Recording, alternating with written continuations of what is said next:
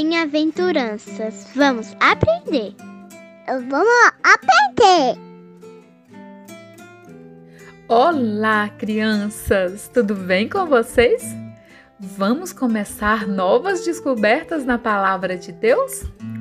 Aprenderemos com Jesus sobre uma pobreza diferente, a pobreza de espírito.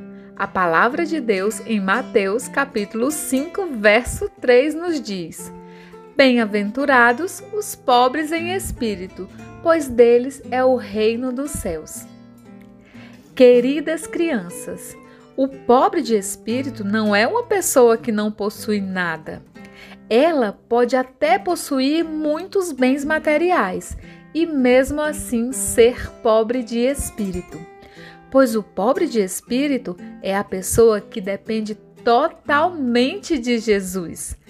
Ela sabe que sem o Senhor Jesus ela é nada e não tem nada. Jesus mesmo disse certa vez: Sem mim vocês não podem fazer nada. Precisamos aprender a depender do Senhor Jesus em tudo. Nisso está a felicidade, porque Ele é suficiente para suprir, abastecer, sabe? Todas as necessidades do nosso coração e da nossa vida.